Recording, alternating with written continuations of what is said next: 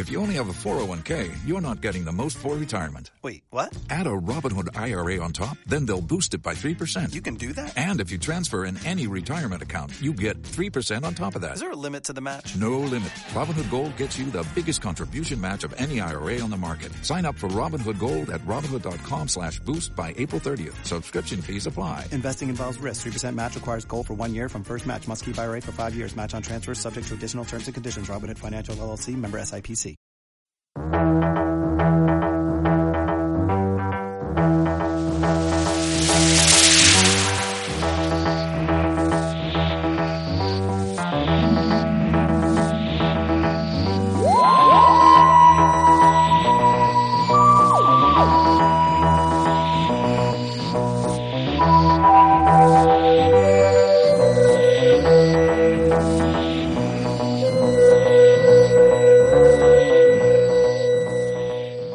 todos y bienvenidos a un nuevo episodio de Una tarde en Coal Hill, el número 31. Eh, yo soy Esther y conmigo está de nuevo y gracias por estar aquí, Javi. Hola a todos, ¿qué tal Esther? Yo muy bien, ¿y tú? Pues cansado de la vida, cansado de la vida adulta concretamente. Pues es lo que te lo, lo que vas a tener de aquí en adelante, o sea que Eso solo me motiva al suicidio. para que- no hagas bromas con eso, hombre. Qué, Ay, qué burro eres. soy un burro, soy un burro. Bueno, hoy empezamos una nueva etapa, empezamos la etapa del segundo doctor y empezamos con un serial fuerte porque hoy vamos a encontrarnos de nuevo con los Daleks en The Power of the Daleks, Exterminate. Exterminate. Y aunque es un serial reconstruido, porque no se conservó ningún episodio, nosotros hemos tenido la oportunidad de ver el serial en su versión animada, pero eso ya Porque somos VIP. sí, exactamente. O porque lo soy yo y te lo he dejado a ti. Bueno, como le gusta, ¿eh? Como le gusta. Así que antes de meternos en el comentario, si os parece, eh, vamos a poner la ficha técnica y os hago una pequeña introducción.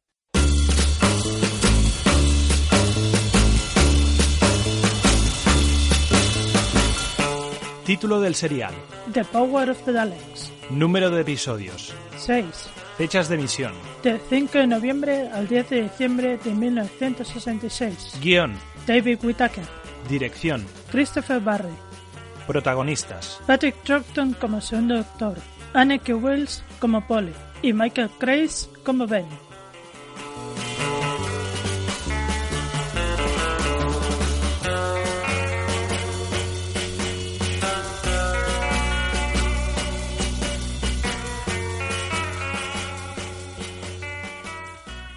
Bueno, eh, antes de meternos con el comentario del episodio, si me permitéis, voy a hacer una pequeña introducción a lo que es eh, The Power of the Daleks. Te lo permitimos. Gracias. Em, The Power of the Daleks es uno de esos seriales perdidos de los primeros Doctores. Tiene seis episodios mm, que aunque no se conservaron, sé que se conservó suficiente material como para hacer una reconstrucción. Lo que pasa es que en el 2016 eh, este fue el primer episodio en ser animado completamente. Primero se hizo una animación en blanco y negro, que es la que hemos visto Javi y yo. Después salió una animación en color. Y ya en el 2017 se editó eh, Blu-ray eh, que incluía las dos versiones. De hecho, en el 2019 salió la animación de, de Macra Terror, en que ya eh, ah, se incluyó en el, en el Blu-ray ya se incluyó las, las dos versiones, la de color y la de blanco y negro. Yo creo que esto va a ser una tónica en todas las animaciones que vayan saliendo en el futuro, porque este año vamos a tener The Faceless Ones, vamos a tener Fury from the Deep, y si se cumplen los rumores que han ido pululando por ahí, se, re- se haría una reedición de la segunda temporada del primer Doctor, en que se incluiría la animación del serial de, de Crusade, de los Cruzadas, y supongo que también van a incluir la, la animación en color y la versión en blanco y negro. Es decir, al final parece como que se ha encontrado la forma de hacer que las seriales perdidas se encuentren hasta cierto punto. Porque al final yo, entre las novelizaciones y el tema de que el audio normalmente se conserva, pues parece que a la hora de reconstruirlo todo es bastante más sencillo de hacer. Además siempre se encuentran fotogramas y cosas por el estilo. A mí lo que más, lo que más gracia me hace de esto y lo que me resulta más curioso es mm, cómo se conserva el audio de estas cosas que en plan un, un, un señor de Sudáfrica que le gustaba Doctor Who lo grababa, pero esa cinta está mal y solo se conserva el audio y se la vendió a la BBC. Es como que me parecen historias súper rocambolescas y súper chulas. Que digo, contra, que de un señor que vivía en donde sea y que le gustaba Doctor Who y que se conserve, o de colecciones privadas, o de cosas así, me parece como muy guay realmente.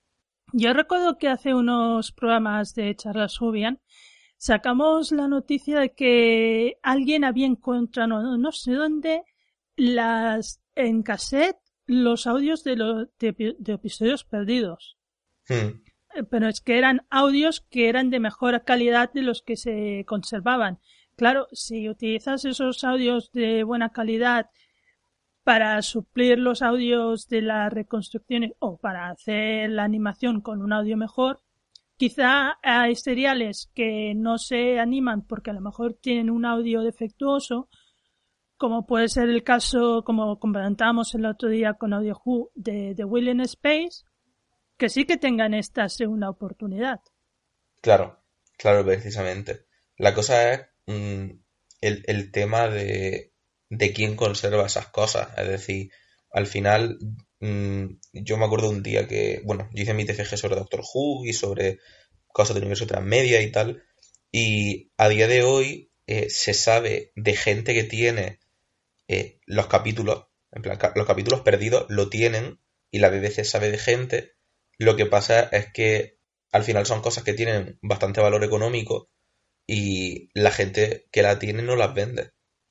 Es más, eso creo que fue hablando con Sofía Izquierdo hace ya muchísimo tiempo por, por MD de Twitter sobre estos temas y decía que se sabe de, de, coleccionistas privados que tienen los capítulos perdidos y que la BBC le ofreció dinero y no... No, creo que era Sofía Izquierdo, que a lo mejor era otra persona, si otra persona que contacte con nosotros, pero que se sabe quién lo tiene. Lo que pasa es que a día de hoy mmm, son cosas que valen más eh, y que se revalorizan más con el tiempo que darlo de forma desinteresada a la BBC o por una cantidad de dinero que no es comparable si la vendes por otro medio. Ya, pero mm, eh, sí, pero ya me explicarás que sacan ellos, aparte del dinero, de, de quedarse, retener esos episodios, cuando pueden ofrecerlos a... Mm, pues precisamente el dinero. Ya, sí, no, sí. A ver, el dinero lo mueve todo en este mundo, ya lo sabemos. Yo es que me, me, miro desde una perspectiva que yo sería más generosa, pero bueno. Sí, claro, es decir, es como me, hace gracia porque dice, aparte del dinero que ganan, y yo, a ver, el dinero. Entonces, eso es como, al final, pues se sobreentiende que, que se podría hacer de forma desinteresada, pero la gente no lo hace. Entonces, pues lo que nos queda es, bueno, ver las cosas en animación rara y ya está. Que no es la animación de los Sims, que oye, está bien. y por cierto, hablando de animación de los Sim y todo eso, mm, ¿qué te ha parecido la animación esta que han hecho de la BBC? A ver, a ver, está bien, realmente. Es decir, no, no es una animación como la de mm, yo qué sé, es animación 2D, ¿vale? Pero lo digo para los que no sepáis cómo es este tipo de animación. No es una animación como la de Steven Universe, o como si fuera en 3D la de, yo qué sé, Troll Hunters o eh, de Dragon Prince o cosas así, pero una animación que está bien. Es decir, se nota que, que es animación por el tema de que muchas veces los movimientos de los personajes son como muy robóticos, o por el tema de que se nota... Hay una cosa que a mí, por ejemplo, me ha resultado muy curiosa, que es que los, los personajes no controlan su ojo. Es decir, hay momentos en los que los personajes están viscos. Y es como, se me hace como muy raro porque la mirada que tienen es como una mirada perdida.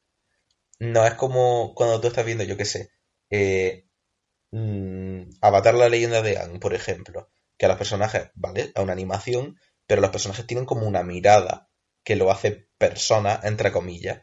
Aquí eso no ocurre. Son como maniquíes con la mirada perdida, con el aspecto de gente que hacen cosas. Entonces se me hace como un poco raro. Porque las expresiones faciales y cosas por el estilo son como muy, muy exageradas, muy histriónicas, pero después tienen cuando están normales la cara como muy normal. No sé si tú opinarás lo mismo.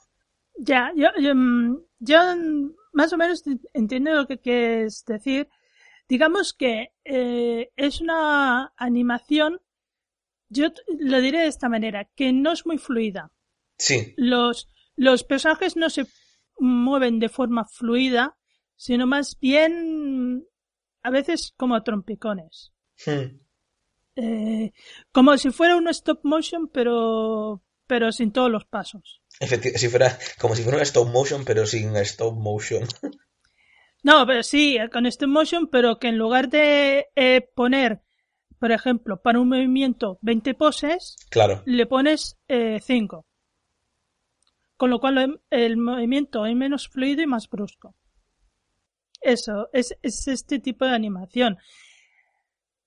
Que a ver, em, se entiende desde el punto de vista de que están animando, eh, están animando seis episodios, pero tampoco quieren hacer una animación super cara porque les va a costar más eh, eh, financiar la animación en sí eh, que lo que les costaría, no sé cómo decirte, em, o sea, que no les, no les salía rentable eh, hacer el gasto de una animación guay de estos, de estos episodios, creo claro, yo. porque hay, hay que, hay que ser consciente, pienso yo, que realmente la gente interesada en los seriales reconstruidos o animados no es un público tan grande como el, por ejemplo, el de la serie moderna. Es decir, al final es como si ya la gente que ve Doctor Who, entre cierto punto, es un sector muy concreto de la población, de dentro de la, de dentro de la gente que ve Doctor Who, gente que esté interesada en las reconstrucciones animadas de los episodios, pues es como mucho más concreto. Eh, A ver, yo pienso que eh, la animación en sí eh, está bien. Permite ver un, un serial perdido que la verdad se agradece, aunque sea esta animación, se agradece porque va siguiendo la historia muy bien y todo. Pero yo creo que está más pensada en captar a gente que no ha visto este serial o eh, para que vea más eh, eh, otras historias del segundo doctor que no pensada para la gente coleccionista y, y amante de Doctor Who que se traga hasta las reconstrucciones. Efectivamente. Sí, Porque yo este serial lo he visto eh, reconstruido. Ahora lo he vuelto a ver, lo he vuelto a ver la versión animada. Y sí, eh, se sigue mucho mejor la historia porque no estás pendiente de leerte los subtítulos y ver la foto, porque es así, son fotos con el audio y los subtítulos. Y no necesitas un, unos subtítulos que te digan, ahora el doctor hace esto, no sé qué, no sé cuánto, no sé qué. es que porque- es súper es, es súper tedioso ver algo así. Es decir, ver las reconstrucciones de esa forma, que son como reconstrucciones narradas, es que, es que llega un punto en el que dices, sobre todo en seriales muy largos, que dices, contra, me sale más a cuenta leerme la novelización. A ver, por ejemplo, en... ¿Cómo te diría? En un serial como era eh, El Reino del Terror, que era el de la Revolución Francesa, si hacían la versión animada, no necesitarías poner cada dos por tres la escena de la puerta que se cierra y se abre. Buah, buah. Buah, no me acordaba de eso. ¿Entiendes? Porque tenían otro recurso para, para llenar ese espacio con otras cosas. Sí, sí, totalmente. que ojo, tampoco es que lo reproduzcan todo, porque hay partes, eh, cuando estás viendo la reconstrucción animada, que notas por la banda sonora que ahí están pasando más cosas, pero mm, eh, en la versión animada hacen un poco más de lo que harían con los con las fotos, los telesnaps que se dicen. Pero tampoco llegan a, hacer una escena súper larga con super to- mm, con todos los movimientos y todas las cosas que pasan. No, además, las escenas normalmente son bastante más mm, fluidas hasta cierto punto a nivel de acción que obviamente cuando ves el serial reconstruido con los con, con los pantallazos, entre comillas. Es decir, fluida hasta cierto punto, pero es cierto lo que dices, que hay muchas veces que se escuchan ruidos que tú dices, vale, aquí están cogiendo algo o aquí están haciendo algo que yo no estoy viendo, pero vaya, mm, nada que sea súper importante para el desarrollo del capítulo en realidad. Exactamente. Por ejemplo, ahora me viene a la mente, por ejemplo, una escena que está el, el doctor Lester, Lesterstone, que es el científico loco de este serial. El que quiere hacer que los Daleks cobren vida de nuevo y después, cuando ve que cobran vida, se caga vivo. Exactamente. Que hay un momento que están en la cápsula, sale y cierra la puerta. Que tú oyes que ahí hay muchos ruidos implicados, que seguramente está, yo que sé, forzando la puerta o haciendo no sé qué, y tú solo ves como él cierra la puerta. Claro, Porque, a ver, tampoco es cuestión de meter ahí, pues ahora coge una silla y hace esto, o hace una palanca y no sé qué, no sé cuántos. O sea, es una animación sencilla, pero suficientemente mm, explicativa de lo que está pasando. que no se te dio saberlo.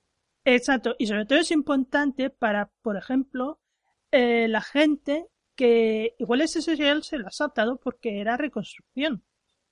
Que mucha parte del segundo doctor igual tienes la tendencia en, en saltarte las reconstrucciones porque no no te vale la pena verlas y a lo mejor te estás pidiendo historias muy buenas porque por ejemplo eh, el serial de hoy el de Power of the Daleks yo creo que la historia está muy bien Es una historia y, y- y muy fluida en el sentido de que son seis capítulos y como que todo se va desarrollando como con mucha normalidad.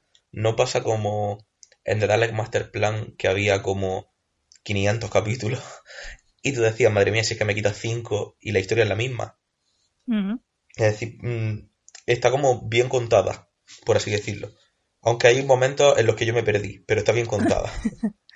No, porque también porque en Daleks Master Plan la historia era prácticamente una, que era el, eh, la alianza entre el Mavic Chen y los Daleks para quedarse con la Tierra. Buah, iba a decir, con- iba a decir Chirutingüe, pero es el de, de Rogue One. Ay, Dios mío. Y en cambio aquí hay varias tramas ligadas. Sí, y tramas que al final llegan a, a confluir todo en el mismo lado, como el tema de los rebeldes, el tema de resucitar a los Daleks, el tema de el gobernador, está todo como... y al final todo acaba desembocando en lo mismo. Exactamente. Bueno, pues si te parece ya que estamos aquí, vamos a comentar un poquito el episodio, ¿no? Es lo suyo. Bueno, digamos que, bueno, estamos eh, en una historia de ciencia ficción. Eh, de, en principio, no se nos dice en qué año estamos, pero eh, después estuve investigando y se ve que en la material promocional y en el tráiler se nos dice que la historia pasa en el 2020. Chan, chan, chan, chan, chan. Chachán. ¿Casualidades? Casualidad, mm, tenemos una colonia en el espacio que se llama Vulcano. Exacto, nada que ver con Star Trek. y bueno, eh, destacar también que es la primera historia post-regeneración, evidentemente. Y bueno, es la primera vez que vemos a unos companions que se tienen que adaptar a un nuevo doctor. Eh, es la primera vez que vemos a un doctor regenerado que está experimentando mm, con su nuevo cuerpo, eh, que se me entienda bien, en plan, ahora es más joven. eh, Estaba levantando las cejas de forma... mm, mm. sí, eh, yo lo estaba diciendo y mientras pensaba, no te Esther, vas a. Esther. Bueno, en fin, que se tiene que adaptar a un nuevo físico, a una nueva edad. Eh, vemos. A unos eh, nuevos ojos incluso, que a mí me parece algo muy curioso. Sí, porque hay un momento que se pone las gafas de ver de cerca y se da cuenta que ya no las necesita. Me parece como, como cosa, y eso por ejemplo, en la animación se ve muy bien, en cómo lo representan. Es como que me resulta muy curioso cómo lo han hecho. ese no veo de eh, ese ahora me pongo las gafas de cerca y no veo, pero si me las quito sí. Es como Claro, esto, esto es- está muy bien y está muy bien logrado este efecto, que si hubiéramos visto serial, el serial reconstruido, seguramente pondría abajo un letrerito que decía, el doctor se pone las gafas y se da cuenta que ya no ve. totalmente. Pero sí mola bastante, además, ese, por ejemplo, cuando se pone a mirar el libro de su vida o saca Mm. la daga de Saladino, es como, me resulta como muy curioso porque es como una versión mucho más pequeña, entre comillas, de lo que vemos en la serie moderna cuando el doctor se regenera. Y es como, no sé, es como guay. Que por cierto, eh, saca el diario de los 500 años, que es la primera vez que se ve esto. Por lo tanto, hemos de entender que el doctor tiene 500 años como mínimo. Sí, Que por cierto, hay cosas que recuerda, porque, por ejemplo, lo que dices tú del espada de Saladino lo recuerda, o incluso cuando encuentra el metal de los Daleks, lo recuerda perfectamente, pero hay cosas que necesita el diario para refrescarse. Eso, eso también lo vemos en la, en la temporada moderna. sí, en plan, como que todavía la energía de regeneración, no sé qué. Es como, todavía no tengo la mente clara. Exacto. Lo que más me, lo que más choca, por cierto, de toda esta historia de, de cómo se va adaptando el doctor a su nuevo cuerpo, es que Ben y Polly, que están presentes cuando está la cuando se produce la regeneración del doctor, están presentes y ven que cambian de un señor viejito a este nuevo doctor, que es, por cierto, el actor es Patrick Troughton, que no lo he dicho, y ven es que no se lo cree. Sea, acabas de ver cómo cambia la cara del hombre viejo a este pobre hombre y, y, y, y no, que no, que no se lo quiere creer. Polly ya es un poco más, sí, más, más razonable. eh, eh, y bueno, sí, sí, sí, es nuevo, es nuevo, pero ven, que no, que no, pero es que lo, lo has visto. A ver, yo, yo lo entiendo hasta cierto punto. En el sentido de, es algo como confuso. Entonces es como normal que, le- que al pobre le cueste. Encima es rubio, recordémoslo. Es decir, Ya. Bueno, Polly también es rubia. ya, pero es una mujer moderna del año 60, es decir, es distinto. Y, y, y Ben es un marinero de los años 60. Es marinero, recordémoslo. Es decir, Es marinero, es marinero. solo sí. sabe de pescado. Hombre. Ay. Ah, debe estar haciendo la mili en la marina. Sí. Entonces, eso, es decir, a ver, yo lo, las reacciones las veo bien y me gustan en el sentido de que es lo que, es como decía con el tema de la regeneración, es como que se ve una forma primigenia de cómo reaccionan los companions en, a la regeneración y al final haber, al haber dos companions y no haber más. Es decir, si tú solamente tienes uno, solamente tiene una posible reacción, pero al final, teniendo a Polly, pues es normal como que se eh, hoy no me sale la palabra, pero como que se polaricen las reacciones y sea una aceptándolo diciendo sí, sí, y el otro en plan, ¿qué? ¿Qué es esto? No, ni de coña. Y al final, también el desarrollo de Ben aceptándolo poco a poco es como, bueno, es también interesante. Hmm. Bueno, eh, esto que pasa que por primera vez lo iremos viendo a lo largo de la serie con todos los, todas las regeneraciones. Quizá eh, en el caso del tercero no tanto porque el tercero como lo obligan a regenerarse, bueno, del segundo o tercero lo obligan a regenerarse y no hay nadie presente, pues mm, no hay esta posibilidad de tú no eres el doctor, por mucho Claro. que te haya visto cambiar. Pero bueno, eh, a, a medida que vayamos tratando la serie iremos viendo cómo cada grupo de compañeros o cada compañón afronta este, este cambio, ¿no? Sí, es decir, nosotros, bueno, yo al menos estoy mucho más acostumbrado a verlo en la moderna, pero supongo que al final poco a poco se irán acercando a esa forma de reaccionar y a esa forma de verlo. Sí, sí. Bueno, pues una vez tenemos planteado que esto es eh, precisamente esto, esto es el primer episodio. El primer episodio es esto. Eh, el cambio del doctor y cómo se adaptan sus, sus companions y cómo se adapta él. Y por otra parte, establecer eh, lo que será en realidad la trama de la historia, que es que llegan a una, colion- una colonia humana llamada Vulcan, Mm. eh, eh, encuentran a un hombre muerto que representa, eh, representa que es un... Lo llaman el ex- examiner. Que, El examinador. el exami- bueno, no sería el examinador. Es como, el- es como un inspector de la- de- de- del Ministerio de Educación. Sí, bueno, es exacto, el inspector, vamos a decir, el inspector de la Tierra, que vaya, bueno, nunca mejor dicho, viene a inspeccionar la colonia y eh, la perla final es que el doctor eh, que, se, que ha visto por ahí un metal, un metal Dalek como ese que ha encontrado en su TARDIS, pues efectivamente descubre que mm, en esa colonia hay Daleks.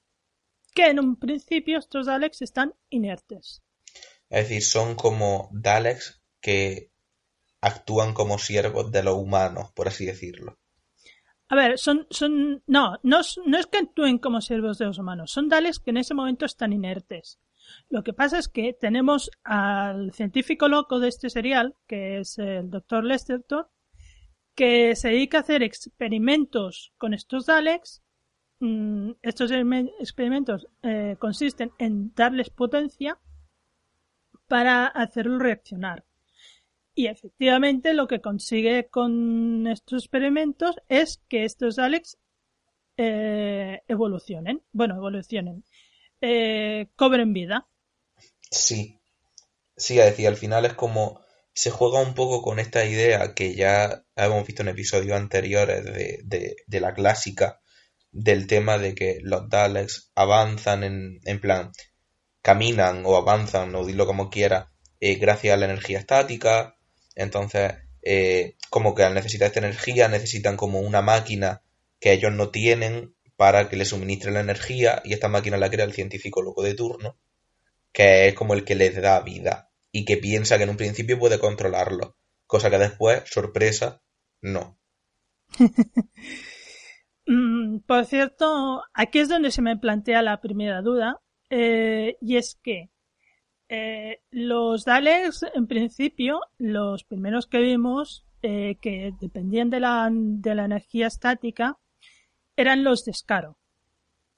Pero estos, que también dependen de la energía estática porque no son evolucionados, como los que vemos después en The Masters, mm, Daleks Master Plan o en la invasión de los Daleks en la Tierra, que esos son futuros y están más evolucionados, pues estos no están en Scaro, sino que están en esta colonia de Vulcan. ¿Cómo han llegado ahí? Llegando. Vale que están en una cápsula. Mm, Podríamos decir que esa cápsula es que se ha estrellado una nave. Sí, es decir, yo supuse que sí. Es decir, en un principio pensé que eran Daleks creados artificialmente, pero no, obviamente. Eh, pero básicamente es como te dan a entender que los humanos que hay en ese planeta encontraron la cápsula. Y al encontrar la cápsula, empezaron a hacer investigaciones con ella y empezaron a hacer experimentos con ella. Y a raíz de ahí descubrieron a los Daleks. Es más, en un principio se pensaban que solamente había tres. Y después resulta pues, que hay como chorrocientos. que, a ver, por cierto, que eh, como ya he dicho al principio, se supone que este, esta historia pasa en el 2020, según el tráiler de, de este serial. Pero en el serial se nos dice que esa cápsula está en esa colonia desde hace 200 años. No sé, si hacemos las cuentas, nos sale que están en ese, en ese planeta Desde desde el 1800. mil- 1820. Ujú. Mm, no sé. Entonces, eh, me hace pensar eh, que hay una historia en el, en el universo expandido, una novela, que explicaría, o sea, pero esto tomáoslo con muchas comillas, ¿eh? Que esta cápsula habría viajado en el tiempo. Desde un futuro. Ajá. Los Daleks podían viajar en el tiempo, ¿verdad? Sí. Sí, eh, sí, sí. Pues, eh, en The Daleks Master Plan, en Sí, The sí, sí, Chase. sí. Es que me hace gracia porque en un principio era como, solo los señores del tiempo pueden viajar en el tiempo. Y después todo el mundo. Bueno, después lo- los Daleks, porque consiguen también desarrollar la, la tecnología del viaje en el tiempo. Tienen cápsulas, precisamente los Daleks tienen la cápsula con la que Ian y Bárbara retornan a su, a su tiempo, es Dalek. Sí, sí, sí, sí, sí, sí. Bueno, una de tantas inconsistencias de los Daleks que veremos durante la serie. Eh, hay que destacar una cosa, que este guion mm, es el primer guion de un serial de Daleks que no escribe Terry Nation, que es, como sabemos es el, el creador. Hmm. No sé si tiene al- algo que ver o no. No creo, es decir, yo creo que eh, Terry Nation a día de eh, igual que pasa a día de hoy con su hijo, eh, yo creo que era como, bueno, yo recibo dinero de todas las historias que se crean de Alex y yo ya estoy tumbado en mi casa porque he tenido la idea, simplemente. Y después voy a hacer un trato con la BBC para que todas las temporadas haya como mínimo una historia con Daleks. O como mínimo un Dalek apareciendo y liándola. Bueno, pues eso. Eh, resulta que aquí es donde más o menos se va desarrollando lo que van a ser las dos tramas principales, o las dos tramas, sí, principales que se van a entrelazar durante todo este serial. Una es eh, los tiras y aflojas que hay de, en esta colonia entre lo que es el gobernador, su ayudante, Los rebeldes. Los rebeldes, el, el ayudante que nos pensamos que es malo, que es el que ha llamado al inspector, porque en realidad no es el malo. Que por cierto, qué panza de gente que hay en este episodio, ¿eh? Y todos qué Sí. caras más parecidas tienen. bueno. Sobre también. todo los hombres, tío. Es decir, yo confundía al científico loco con el líder de los rebeldes. Ya, con Es que- sí. Es que se parecían un montón. Y era como, bueno, vale, ya está. Que cada uno a su estilo, pero estaban locos. Sí, sí, Uno era- estaba loco porque era un científico loco y el otro estaba loco porque estaba loco de poder. Sí, que bueno, tiene el tema este. Sí, sí. Sí, porque, a ver, ese está. eh, a ver, es uno de. El que es el jefe de los guardias. Que, eh, como quiere el poder de esa colonia, lo manipula todo para que el que es el, eh, que representa que será el sucesor del gobernador Lo encarcelen por el, por el asesinato del examinador. Exacto. Entonces, él aprovechando que el gobernador, que cada dos por tres está de inspección, ese hombre, pobre, toma el poder de la colonia y al, al mismo tiempo es el líder de los rebeldes con los que su- se supone que está luchando, con lo cual él eh, está detrás de todo, de todo, de todo, y encima utiliza al doctor Lesterton para que eh, eh, ponga en marcha los Daleks para utilizarlos también para para, Para su revolución. Lo que O pasa, sea, mete mano en todo. sí, lo que pasa es que yo, por ejemplo, una cosa que creo que la he entendido, pero al final no me quedaba muy claro, manipulada por él, la, la mujer del científico loco mata al inspector, ¿verdad? Eh, Es decir, es la, es- es la mujer quien mata al inspector. no, no sé. No, porque hay un momento en el que eh, la mujer y el científico loco tienen una Sí. conversación que le dice el científico, no eres consciente de lo que has hecho, has matado a un hombre, o algo así. No, pero se refieren a. No se refieren a la- al otro ayudante de, del científico. No lo sé. No, es que ahí muere mucha gente. Es que la De palma, hecho- la, la palma está el apuntador, la verdad. La, la escena final, que esa, esa carnicería que se monta ahí, Que está todo el mundo muerto tirado por los suelos. madre de Dios, qué carnicería. La cosa es que esta mujer, eh, que es la ayudante del profesor, está compinchada con los rebeldes, pero yo creo que ella no es consciente que el jefe de los rebeldes está detrás de todo. Porque Mm, al, al final cuando los Daleks se vuelven en su... Ella siempre está al lado de los rebeldes. Y cuando el, el, je- el jefazo la amenaza, la amenaza de muerte, Sí. de, de la amenaza, pues ella se ve obligada a cumplir sus órdenes, pero en el fondo ella está con los rebeldes. Lo que pasa es que al final los Daleks se vuelven en contra de, de todos, porque Claro, así es son los Daleks.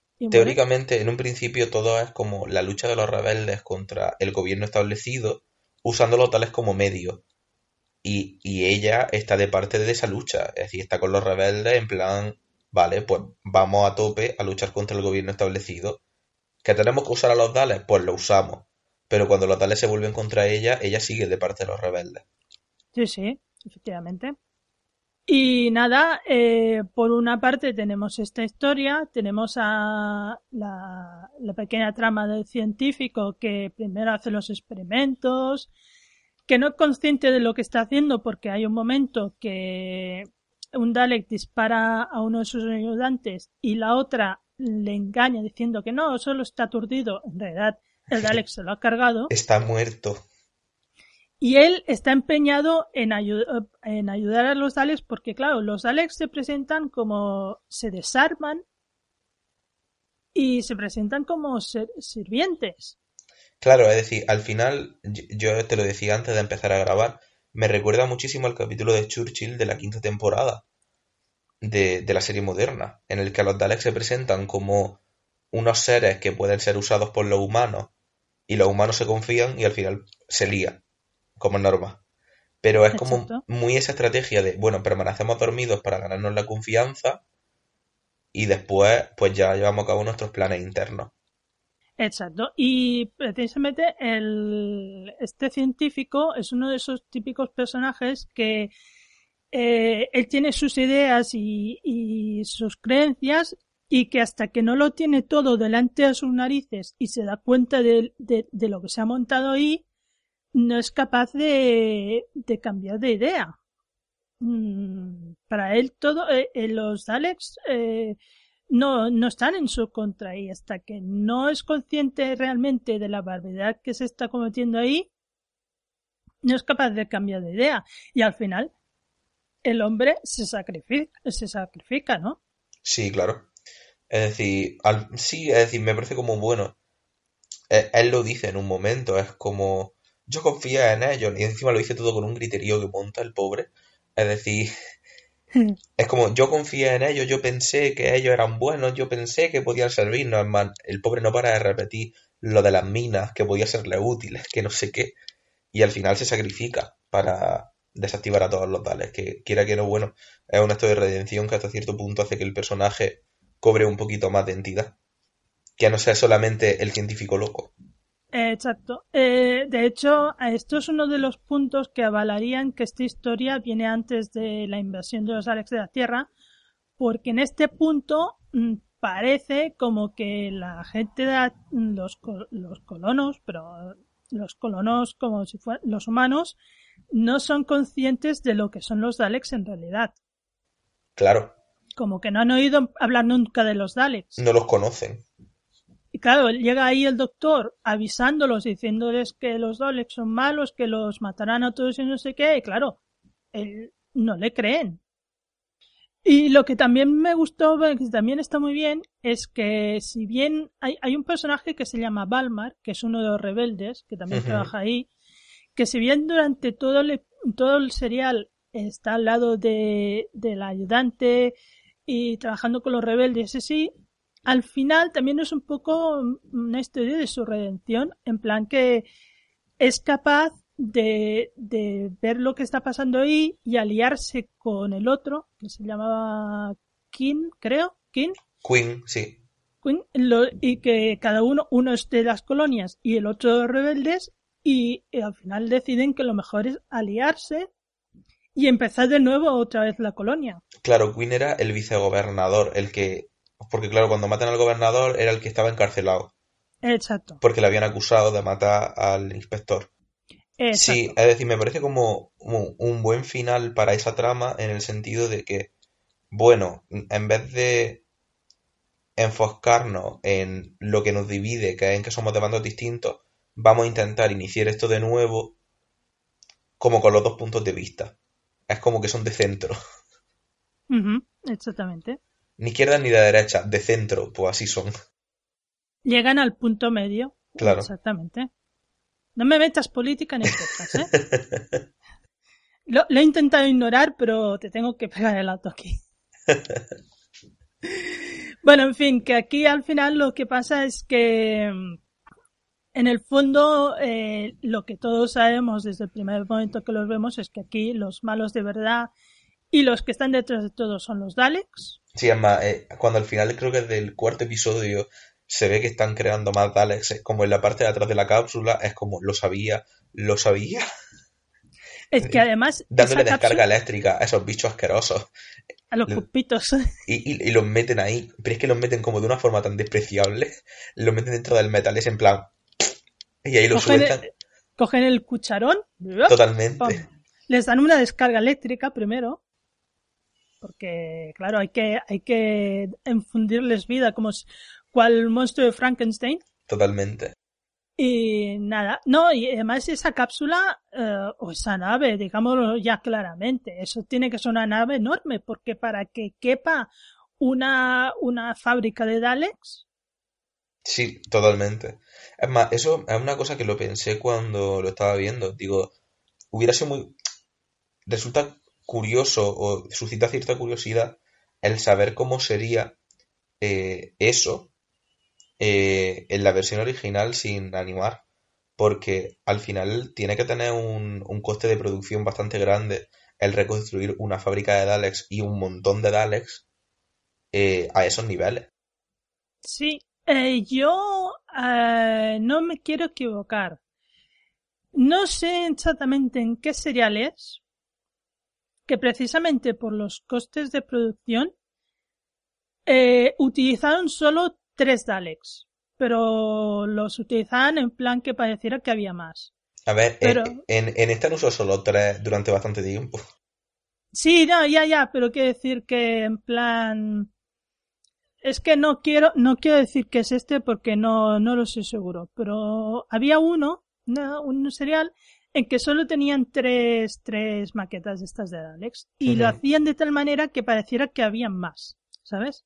Tiene sentido, porque al final, es decir, estás pagando un montonazo de gente y tienes un Claro. montón de escenarios y tienes un montón de cosas que quiera que no, eso tiene unos costes de producción bastante grandes. Exactamente. Y, y al final, que es, al final es, esos Daleks los tienes que destruir. Claro, Con obviamente. lo cual, porque al final ahí peta todo. Mm, Es más, petan el- humanos eh, y petan Daleks. Es más, el último Dalek que está justo al lado de la tarde y que se ve como que al final eh, está vivo o lo que sea, porque al final es una cosa que yo creo que aquí tampoco dejan muy claro, aunque lo dejan más claro que en los anteriores, que es que el Dalek realmente no es la máquina, sino es el pulpito. Eh, exacto. eh, es que hay un momento que al principio de, de serial que vemos al pulpito mm, que se- Arrastrarse. que se escapa. Eh, es que en realidad el Dalek es eso. Y lo otro es el armazón que utilizan, ¿no? Claro, es Claro, el, sí, el Khaled eh, mutante que se llamaba. Exacto, si, si, si el bicho, como si dijéramos, está vivo, Ahí está. pues ya está.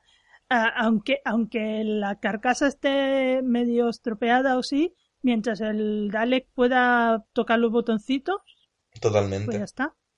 Además, como sabemos por la nueva, los Daleks no mueren nunca. Se van degenerando, pero no mueren. Es como una botella de plástico en la naturaleza, algo así. Hay que reciclar más. Sí, hay que reciclar, chicos, reciclad. Y, y si, si os encontráis un Dalek, lo tiráis a la orgánica. Efectivamente, orgánico siempre. Pues nada, pues eso. eh, aquí todo el plan, en realidad todo el plan que tenían los, los Daleks era eh, convencer a los de la colonia para que les dieran materiales para construir un circuito mm, de electricidad estática, con lo cual ya no dependerían de la energía de la colonia. Y el doctor, que para eso muy espabilado, pues lo que consigue es sobrecargar la potencia y que el propio Dalek eh, destruya la, la fuente de energía. Sí, a ver, al final es como la resolución sencilla que dan siempre en este tipo de cosas. Cuando en el momento en el que ya nombran lo de la energía estática, uno ya supone por dónde va a tirar la resolución. Sí, claro, hay que, hay que destruir ese circuito. La única manera que tiene el doctor es sobrecargarlo. Y es lo que hace. La consecuencia, que toda la colonia se, se queda sin energía que sé lo que se quejan al final los otros. Ahora tenemos que limpiar todo esto y, tenemos que poner energía y no sé qué. es como tenemos, tenemos que reconstruirlo todo de la nada ahora. Da gracias que eres el único que se ha quedado vivo. Efectivamente. Tú y el otro. Por cierto, una cosa que quería comentar, y esto va muy al hilo de este nuevo doctor. Que yo, por ejemplo, he encontrado que eh, bueno, primero que tiene una manera diferente en cada los problemas porque parece que no haga nada, pero en realidad está todo el rato pensando y pensando los planes. El tema de la flautita. Que tú piensas, ah, porque se pone a, tocar la flauta y después te das cuenta que, él se ha fijado, se ha fijado en lo, el tono que hace la, la cerradura de la puerta y está intentando abrirla. Claro, pero en el momento en el que en realidad lo de la flauta yo lo entiendo como, bueno, está pensando. Pero es como el y es como, por favor, para con la flauta. Pues, pues sí, sí. Igual que lo que hace con el vaso de agua. Lo mismo. Exactamente. Pero, por ejemplo, una cosa que me llamó mucho la atención y que eh, se ve un poco la, la, el aspecto un poco más manipulador de este doctor es que cuando van a hacer este último plan final, que él coge y le dice al Bragen, que es el, este tío, el jefazo, le dice, llama a tus guardias y que hagan de señuelo para que yo pueda montar mi plan. En plan, déjalos de señuelo, y, pero sin pensar en las consecuencias, porque claro, lo más normal es que si hacen de señuelo los Daleks, que los Daleks se lo carguen. Totalmente. Pero él no piensa en eso, él dice, no, no, tú llama a tus guardias y que hagan ellos de señuelo. Y ya está. Sí, sí, totalmente. Bueno, mmm, yo no sé si el primer doctor habría tirado por aquí, pero es lo que vamos a tener. Totalmente. Sí, es como bueno, quizá un poco de el fin justifica los medios. También supongo que el tema de le querrán dar otra personalidad distinta, que hasta cierto punto es comprensible después de un primer doctor que era como mucho más naive en ese aspecto. Bueno, eh, eh, bueno, es, es, también consecuencia del cambio de actor. Pues ya que cambia el actor, vamos a darle otra personalidad al doctor. Claro. Mm, está bien, me gusta, me gusta. Eh, y además explicaban que parte del carácter de, de Patrick Thornton de su forma de ser, la incluyeron también en la forma de ser doctor. Eso que es más analítico, que se fija más en las cosas, todo eso es un poco también tomado del actor. Sí. Para dar este nuevo carácter. Al final es algo de que yo creo que al final ocurre siempre, eh, ya no solamente en la clásica, sino en general en la serie.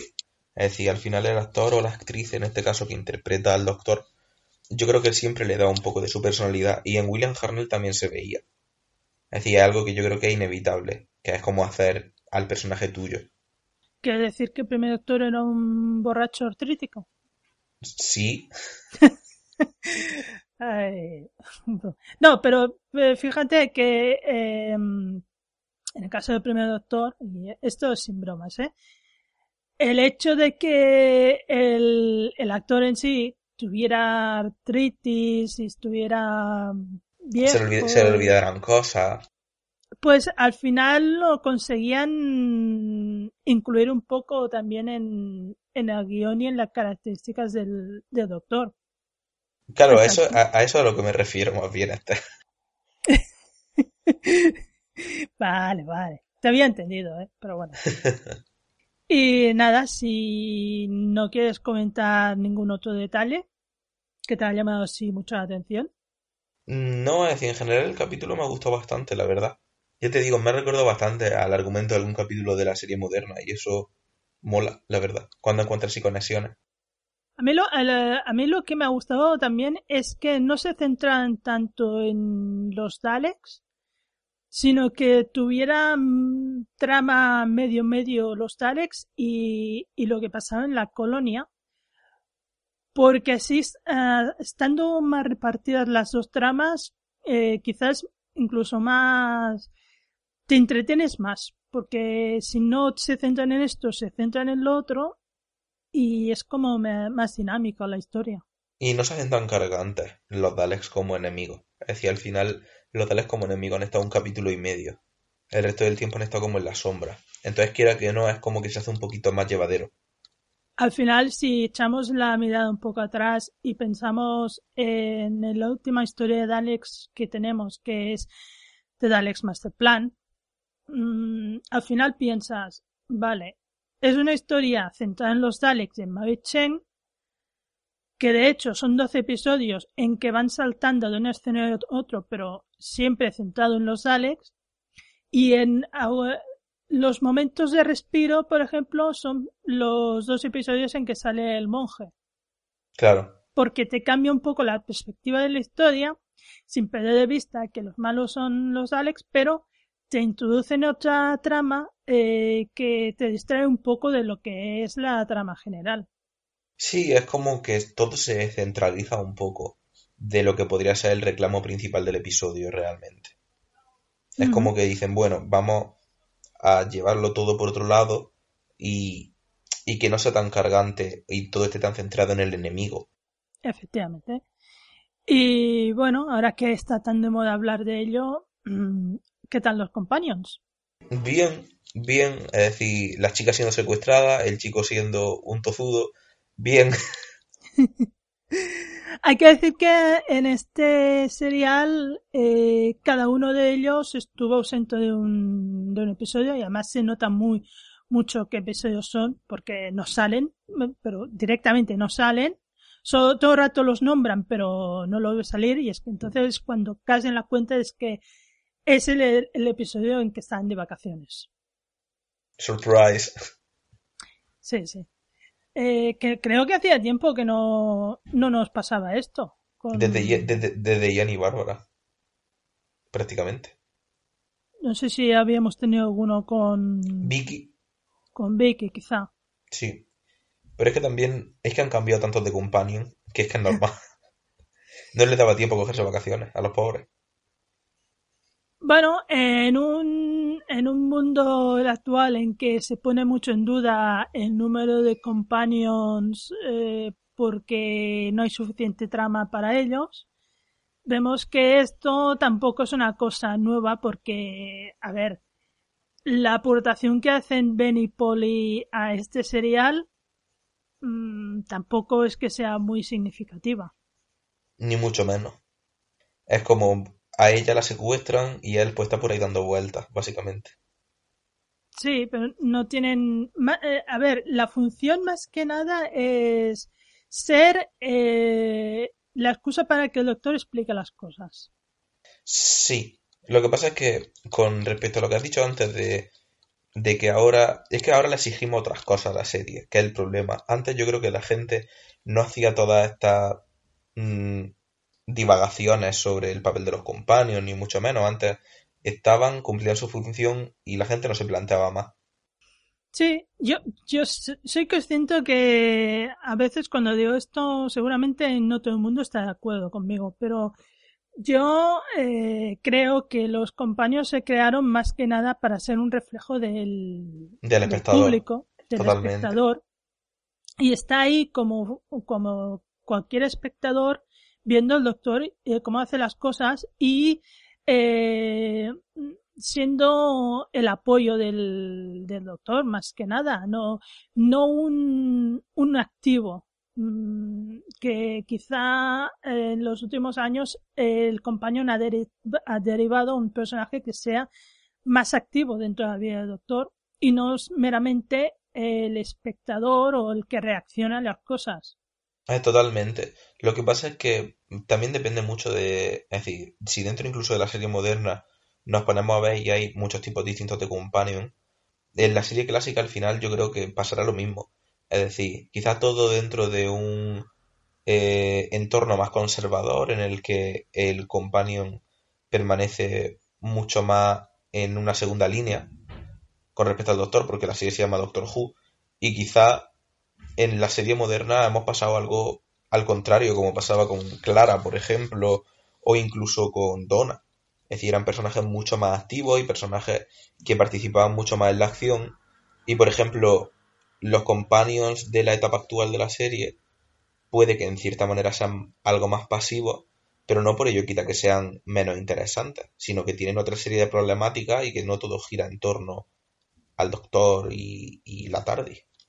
Sí, Bueno, pues si te parece, dejamos el comentario aquí. Em, solo quería eh, referirme un poco eh, hay novelización de este de este episodio eh, por desgracia, Who no ha llegado hasta esta novelización, aún no tiene planes de hacerla.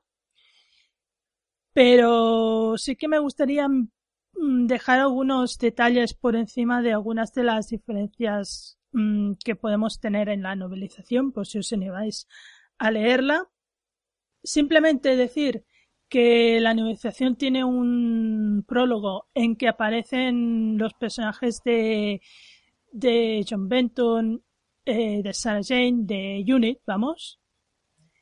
Y que se dice que estos personajes estaban presentes cuando se limpió la, la base de, de, de la luna. No, no, no era la luna, era de la de la, no, no, no. En The Tenth Planet, la base que salía, ¿el Antártico era? No, sí, me acuerdo. Eh, sí, en la Antártida. En la Antártida, eh, que se llamaba Snow Cap, pues que Unit estuvo presente ahí. O sea que en la novelización aparece Unit mucho antes de que saliera en la serie. Que, por ejemplo, eh, el trozo de metal Dalek que tiene el doctor en su TARDIS era un trozo de metal que Susan había sacado de la ciudad Dalek de Scaro Ajá.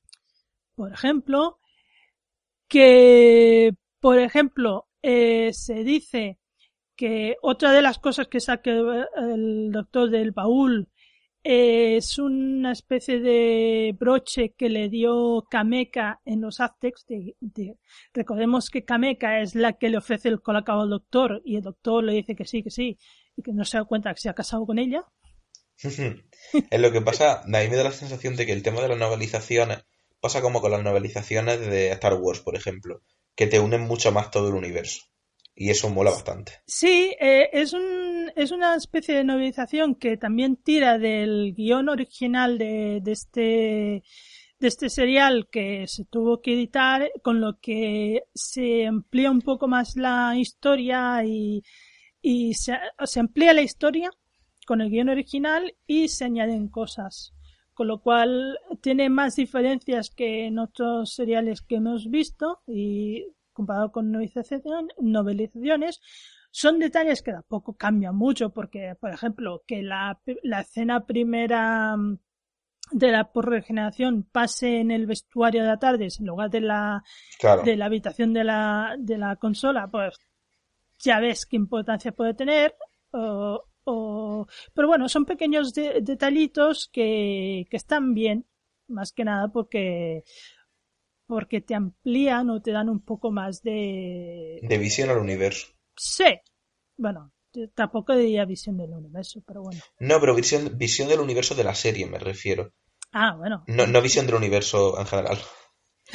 Sino como que te lo conecta todo un poco más. Es decir, el hecho de que aparezca Unit al principio, o de que digan, ay, esto es una referencia al episodio de los aztecas.